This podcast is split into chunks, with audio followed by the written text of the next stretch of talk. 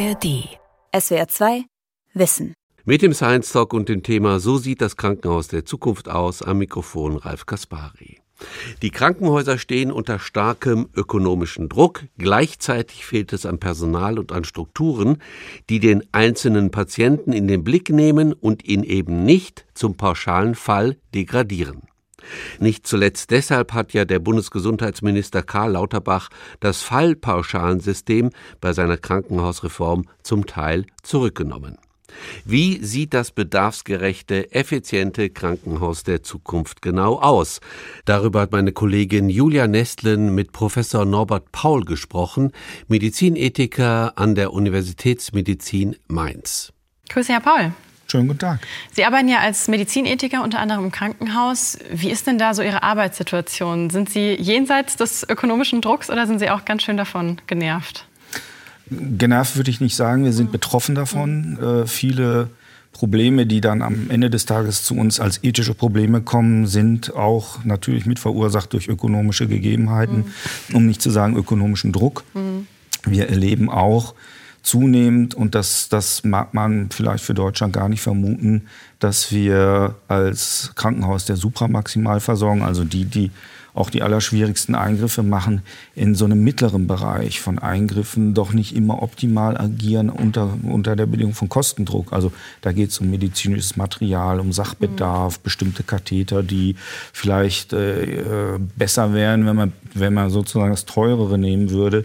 Und das macht zum Teil tatsächlich gerade bei komplexen Erkrankungen auch eine, eine Reihe ethischer Herausforderungen, mit denen wir jeden Tag zu tun haben. Mhm. So Medizinethik im Krankenhaus, kann sich das jedes Krankenhaus leisten oder ist das jetzt ein Sonderfall? Wie wird das finanziert bei Ihnen? Also fangen wir anders an. In der Regel wird das nicht durch die ärztliche Gebührenordnung mhm. abgedeckt. Also es gibt keinen kein Titel, wie sie, wie sie es abrechnen können. Deswegen ist es die Entscheidung der Häuser, das einzuführen. Mhm. Viele Krankenhäuser haben das im Rahmen von Zertifizierungsprozessen eingeführt. Ich sage das jetzt mal ein bisschen flapsig, so äh, mehr auf Zuruf, weil es dafür Zertifizierungspunkte mhm. gibt. Uh, unser Haus hat sich äh, 2004, als ich uh, auf den Lehrstuhl berufen wurde, dazu entschieden, mir das in die Vereinbarung reinzuschreiben. Wir erwarten ein funktionierendes klinisches Ethikkomitee und ähm, hat dann im Laufe verschiedener Fälle gelernt, wie wichtig das ist. Mhm.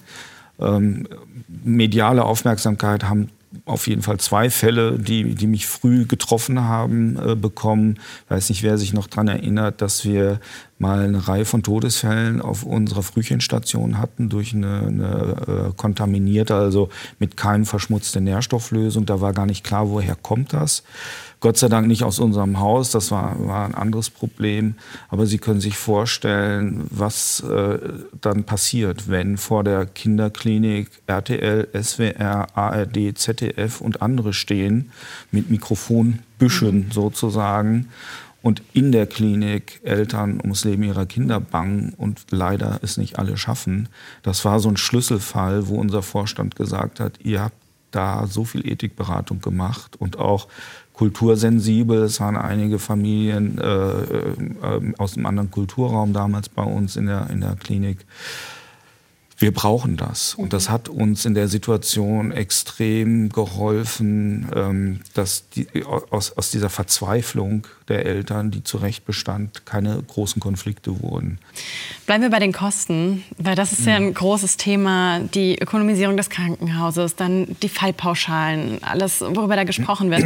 Das Ziel, wo Sie so ein bisschen hinsteuern, auch darauf hinwirken, ja, mit, mit Ihrer Arbeit, sagen Sie, ist ähm, ein patientenzentrierteres ja. Gesundheitssystem. Was bedeutet das denn? Wo ist denn das jetzt gerade nicht patientenzentriert genug?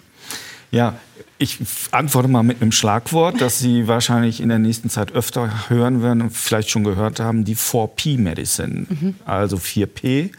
Das bedeutet, die Medizin wird immer prädiktiver, immer präventiver, immer personalisierter und immer mehr partizipativ. So. Okay. Was heißt prädiktiv? In dem prädiktiv heißt vorhersagend. Mhm.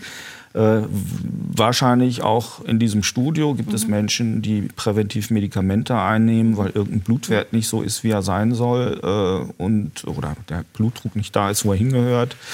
Äh, und wir kennen immer mehr Marker, um vorherzusagen, mhm. was eigentlich im Organismus passiert. Mhm. Ähm, das geht bis hin, das äh, können Sie sich vorstellen, zur genetischen Diagnostik molekularen Diagnostik.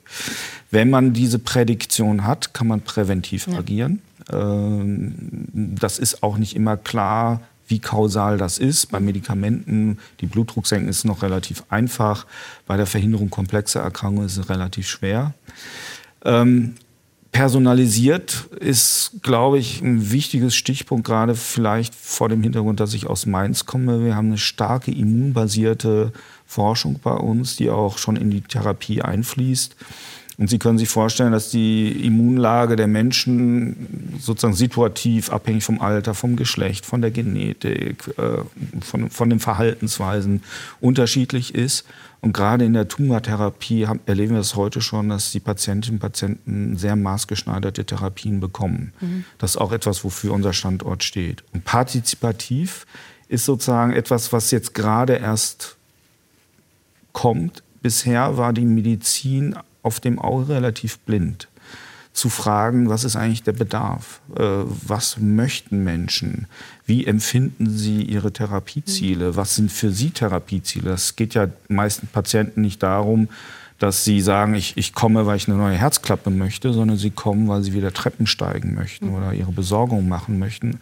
Dieser Nutzenbegriff, dieser erweiterte Nutzenbegriff mit in die Medizin reinzubringen oder wieder mit in die Medizin reinzubringen, das kann man heute sehr schön über, über gute partizipative Verfahren machen und das, das äh, beginnt jetzt. Okay, klingt alles sehr gut, aber auch wahnsinnig teuer und nach viel Zeitaufwand. Und das haben wir alles im Krankenhaus mhm. nicht. Lass uns doch mal so die Schlagworte durchgehen, ja. die gerade ja. so die Problemfelder ja. ausmachen und was da Lösungsansätze sein könnten. Fallpauschalen ist da mhm. so ein Stichwort. Ähm, heißt ja, dass ein Krankenhaus für die Behandlung eines Patienten eine Pauschale bekommt, egal mhm. wie lang der Mensch auf Station ist zum mhm. Beispiel. Ne? Ähm, was ist da das Problem und wo kann es hingehen? Das Problem ist, dass Fallpauschalen bestimmte Rahmenbedingungen nicht abdecken. Mhm. Beispielsweise die ambulante Versorgung in einer Uniklinik wird durch Fallpauschalen überhaupt nicht gedeckt. Sie stellen sich äh, eine ambulante Chemotherapie vor. Das ist besser, als sie stationär zu machen. Damit verlieren sie Geld. Also was passiert äh, durch die Fallpauschalen ist, dass in Deutschland viel zu viele Menschen aus ökonomischen Gründen in Krankenhäusern schlafen. Das müssten sie nicht. Jetzt gibt es einen Vorstoß zur Ambulantisierung äh, vom Bundesgesundheitsministerium. Da wird man noch dran feilen müssen, aber das ist im Prinzip die richtige Richtung, zu sagen, wir brauchen weniger Krankenhäuser, äh, weil weniger in Krankenhäusern geschlafen werden muss. Dafür bauen wir die ambulante Versorgung aus. Es gibt so dezentral in ländlichen gegen medizinische Versorgungszentren beispielsweise, die auch Tagesbetten haben aber im Prinzip schlafen zu viele Leute bei uns im Krankenhaus, weil es Fallpauschalen gibt. Mhm. Das Zweite ist, bestimmte Fallpauschalen sind sehr ertragreich. Das heißt, sie sind ein ökonomischer Anreiz, Behandlungen durchzuführen. Das versteht wirklich kein Mensch. Äh, deswegen wird in Deutschland auch zu viel operiert. Wir haben unglaublich viele chirurgische Eingriffe, die Probleme behandeln, die man möglicherweise anders in den Griff bekommen könnte. Also das zurückzunehmen, ist wichtig. Ähm, dazu kommt ja, dass es ganz viele ähm, Praxen gibt und Expertinnen und Experten, zu denen ja auch mhm. durch das Krankenkassensystem, in dem mhm. wir Privatpatientinnen haben und ähm, gesetzlich Versicherte, dass das irgendwie so sehr zerklüftet ist, sage ich mal, oder sehr, mhm. sehr detailreich. Ähm, ist das ein Problem? Es ist zumindest ein System, das aktuell dazu führt, dass Patientinnen und Patienten zu häufig Spezialisten aufsuchen und das durch die freie Arztwahl auch können. Äh, es gibt Systeme, die anders funktionieren, die äh, deutlich weniger Krankenhausaufenthalte und äh, Behandlungen durch Fachärzte und Fachärzte generieren, ohne dass darunter jetzt die Gesundheit leiden würde. Ein schönes Beispiel sind immer die Niederlande, die haben so ein Hausarztsystem. Mhm. Das heißt, der Familienarzt versorgt die Familie in fast allen medizinischen Belangen. Das äh, beinhaltet auch Schwangerschaft und Geburt. Und erst wenn es was Problematisches gibt, was ein Facharzt, äh, ein Blick des Facharztes nötig macht, geht man in ein medizinisches Versorgungszentrum. Das sind im Prinzip Kliniken, auch mit Betten. Der Niederländer an sich hat aber keine große Neigung, in so ein Haus zu gehen. Also alles, was man sozusagen äh, so lösen kann, äh, pragmatisch, ist wunderbar. Und die fachärztliche Versorgung ist exzellent, mhm. aber sie ist halt in einem medizinischen Zentrum. Und äh, da, von dort aus auch schnell, wir sagen eskalierbar, ohne damit was Schlimmes zu meinen. Also die Therapie kann sehr schnell auf höhere Versorgungsstufen mhm. hochdefiniert werden.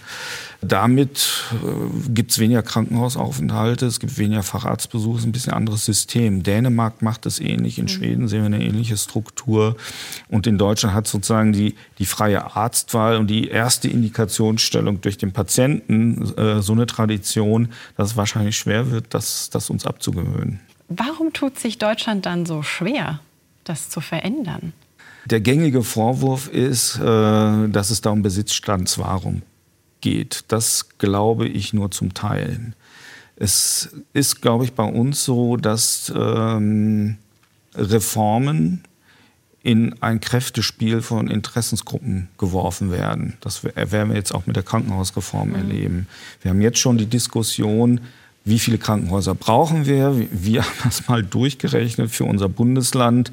Rheinland-Pfalz, äh, Rheinland genau. Äh, wir bräuchten 15 größere Kliniken. Mhm. Und dann eine Substruktur mit Versorgungszentren etc., etc., Notfallpraxen und einen guten Transportdienst. Jetzt sprechen Sie mit Menschen in der Oberpfalz, in der Schneeeifel oder ich weiß nicht wo in Rheinland-Pfalz, die ein bisschen weniger urban sind die wollen natürlich ihr Krankenhaus um die Ecke. Ähm, und jetzt geht eine wilde Diskussion los, die einmal sagt, ich brauche eine Versorgung in der Fläche. Und jetzt sozusagen mit der Arroganz der Universitätsmedizin würden wir sagen, na ja gut, aber in den großen Zentren sind die Ergebnisse besser. Mhm. Also du kannst natürlich ähm, Brustkrebs irgendwie dezentral in der Klinik versorgen, die 20 Fälle im Jahr sieht und da gibt es ganz gute Daten aus den Qualitätsberichten im Gesundheitssystem. Die haben aber eine geringere Erfolgsaussicht, als wenn es ein großes Brustzentrum macht, ein zertifiziertes. So. Das heißt, die Frage an die Frau in dem Falle wäre, möchtest du 50 oder 60 Kilometer fahren und hast damit eine deutlich bessere Überlebenswahrscheinlichkeit in den nächsten fünf Jahren oder möchtest du es heimatnah machen? Jetzt merken Sie schon, ich, ich äh, überziehe das auch so ein kleines bisschen, was für ein Sprengstoff da ist, welche Interessensgruppen mhm. betroffen sind, Patienteninteressen, äh, Krankenhausbetreiber, Kommunen, Landräte, Bürgermeister. Äh, das, das wird äh, ein großes Projekt und mhm. ganz viele fassen das vielleicht auch deswegen nicht an, weil dieses Projekt nicht in einer Legislaturperiode zu erledigen ist. Muss ja vielleicht auch so ein gesellschaftlicher Wandel auch parallel stattfinden, oder? Ich denke schon. Also wir erleben das tatsächlich äh, immer wieder auch, dass äh, in Deutschland so der Anspruch nach voll, ständiger Vollversorgung mhm. besteht. Äh, ich habe jetzt gerade mit Kollegen gesprochen, die sagen, auch das Klima verändert sich. Ne? Ich habe das hier alles bezahlt. Wieso ist das Essen so schlecht? Ja, also auch die Hotelleistung wird sozusagen auf einem bestimmten Niveau erwartet. Und dieses Anspruchsdenken in dieser Vollversorgungsmentalität äh, ist eigentlich aus meiner Sicht etwas, was dem Solidaritätsprinzip im Gesundheitssystem äh, widerspricht. Wir sind ja nicht Kunden einer Krankenkasse, sondern Mitglieder einer mhm. Krankenkasse in einer Solidargemeinschaft. Das ist, das ist nicht mehr so präsent. Und mhm. deswegen ist auch der Anspruch, zum Beispiel selbst Gesundheitsvorsorge zu betreiben, zu Vorsorgeuntersuchungen zu gehen, im eigenen Interesse, aber auch, um dann am Ende in der, nicht auf Maximalmedizin angewiesen zu sein, die sehr, sehr teuer ist. Das ist nicht ausgeprägt bei uns. Klammer auf, gerade Männer müssten häufiger zur Vorsorge gehen, Klammer zu, weil sie es halt nicht von Kindesbeinen wie, wie Mädchen beim, mhm. beim Gynäkologen mhm. gewohnt sind. Und die äh, Frauenärzte und Frauenärzte werfen natürlich auch einen, einen, Blick auf den gesamten Menschen. Und bis Männer zur Vorsorge gehen, äh, dauert viel zu lange. Ist dann unser Gesundheitssystem eigentlich zu wenig präventiv ja. und zu sehr auf Krankheit fokussiert? Ja, weil äh, Falschpauschalen hatten wir angesprochen. Ja. Prävention äh, lohnt sich nicht mhm. ökonomisch und Prävention ist etwas, das haben wir ja auch während Corona diskutiert, was, äh, was, was so manchmal so eine paradoxe Wirkung hat. Sie, sie machen etwas, von dem sie ausgehen, das ist gut mhm. ist für die Gesundheit, sie können es aber hinterher nicht beweisen. Mhm. Also war es deswegen oder danach? Mhm. Äh, und deswegen tun sich sehr viele schwer mit dieser, mit dieser doch etwas äh, komplexen Kausalität bei Prävention, weil über große Bevölkerungen gesehen können wir das natürlich sagen, dass Bevölkerungen, in denen weniger geraucht, weniger Alkohol getrunken wird, mehr Bewegung herrscht, die Ernährung eine andere ist, die Gesundheitsverhältnisse besser sind. Äh, wir können es aber eben nicht individuell sagen. Ne? Das, das Beispiel, was man dann immer hört, ist, unser Altbundeskanzler hat geraucht bis ins hohe Alter und das hat ihm auch offensichtlich ja. nicht. Ja, das, das, ist, das ist n gleich eins, würden Sie, also ein ja. Fall, der, der nichts belegt und nichts widerlegt. Mhm. Wir gehen gleich noch auf Corona ein, mhm. aber was ich ganz interessant finde, was Sie gerade gesagt haben, man spricht da ja von Public Health, ne? ist von mhm. der Gesundheit einer ganzen Bevölkerung. Wer trägt dafür eigentlich die Verantwortung? Weil wir haben jetzt angesprochen, einmal die Person selbst, aber irgendwie auch das System. Was sehen Sie da als Ethiker?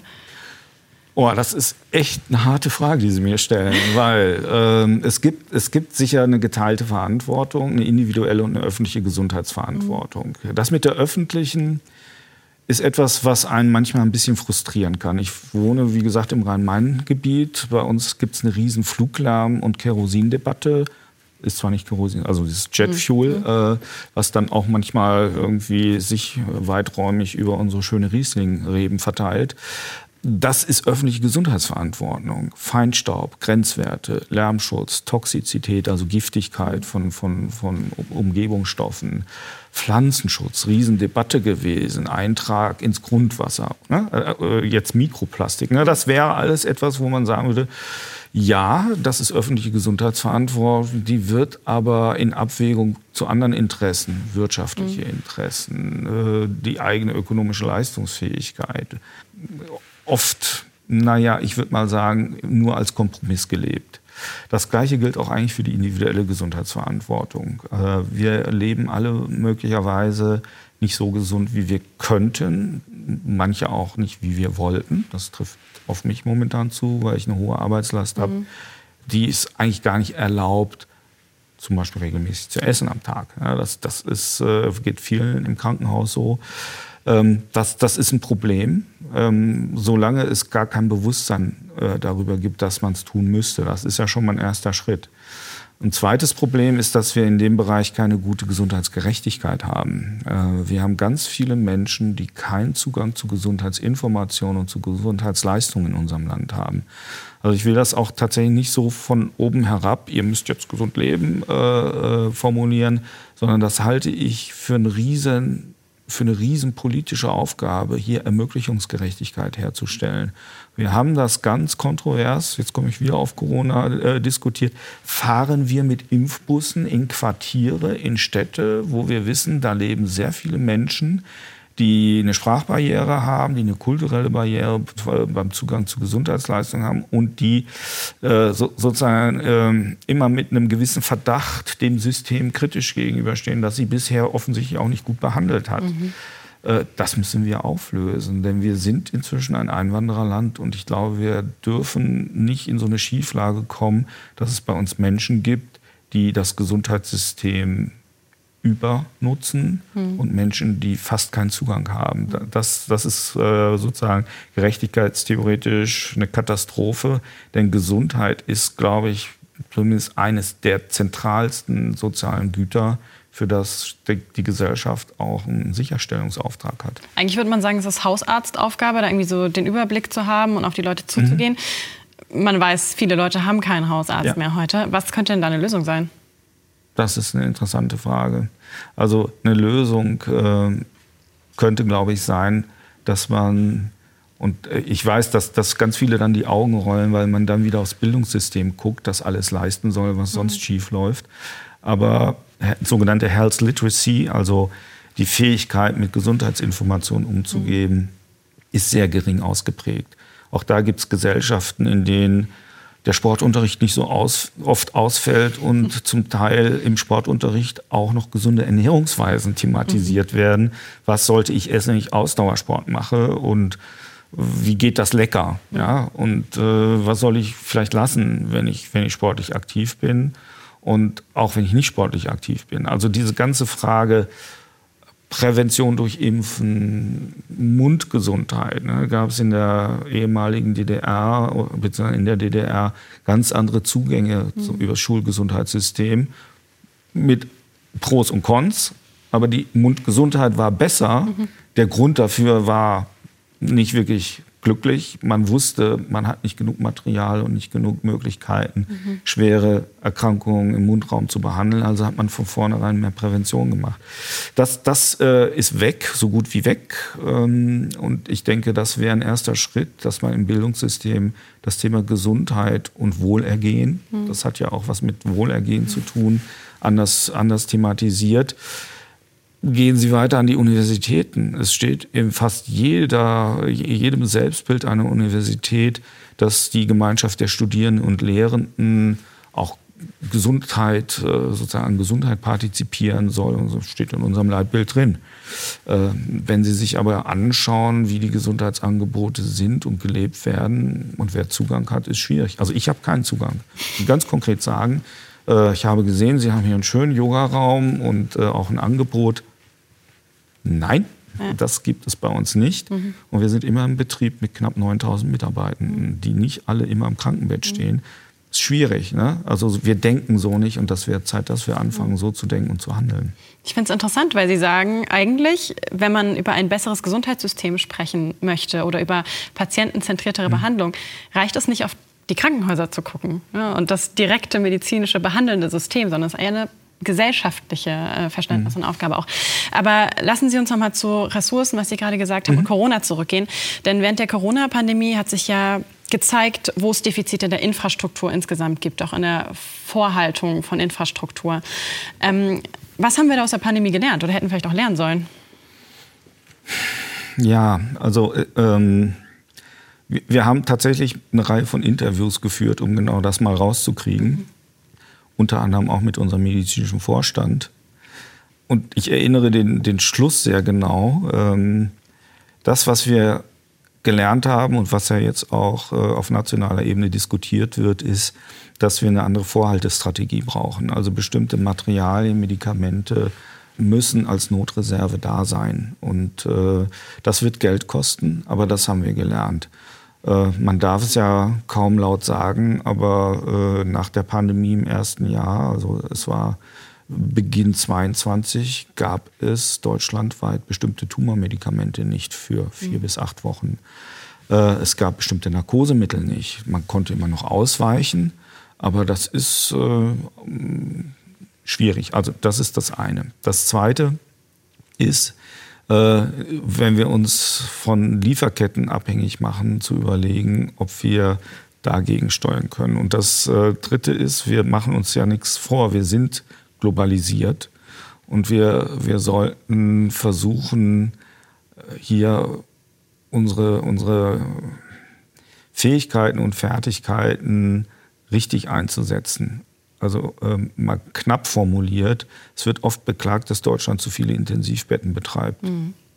Das hat uns gerettet. Mhm. Das kann man genau so sagen. Und äh, äh, ich war relativ eng involviert in dieser Zeit äh, im Expertenrat der Landesregierung und auch in der eigenen Klinik. Und ähm, ich kann Ihnen sagen, wir haben zwar nicht triagiert, aber wir haben rationiert. Auch mit vielen Betten. Und wenn Sie sich jetzt angucken, wie viele Intensivbetten im Nachhinein jetzt nicht mehr betreibbar sind, weil uns Fachpersonal äh, fehlt, ist das der nächste Punkt. Wie gehen wir mit unserem Fachpersonal um? Mhm. Äh, ich glaube, es, wenn wir sozusagen die Zahl der Krankenhäuser reduzieren würden, gäbe es tatsächlich hinreichend Personal. Was auch gar nicht bekannt ist, ist, dass äh, in Deutschland pro 1000 Einwohner die zweitmeisten Pflegekräfte äh, berufstätig sind in, in, in, der EU. Nur in Finnland sind es mehr. Mhm. Ja, also es ist, man denkt immer, wo sind die alle? Mhm. Äh, die sind in der Teilzeit, die halten die Arbeitsbedingungen nicht aus. Das gilt übrigens für Ärztinnen und Ärzte genauso. Und wenn Sie in andere Länder schauen, Schweiz, Schweden, sind die Arbeitsbedingungen einfach so, dass sie dem Anspruch an die Tätigkeit gerecht werden. Sie würden niemals in ein Flugzeug steigen, wo der Pilot nicht gepennt hat. Ja. Mhm. Aber äh, sie legen sich in ein Bett, wo der Arzt an der Bettkante steht, der nicht ausgeschlafen ist. Aber wenn wir jetzt weggehen von pa Fallpauschalen und all dem, worüber die Politik jetzt gerade diskutiert, ändert das tatsächlich auch was an den Arbeitsbedingungen am Ende? Ja, ne? Nicht direkt. Das würde viel, viel mehr voraussetzen. Mhm. Das würde eine andere Baulichkeit voraussetzen. Gehen Sie über eine beliebige Station, in den meisten Häusern gibt es keine adäquaten Ruheräume für Personal. Mhm.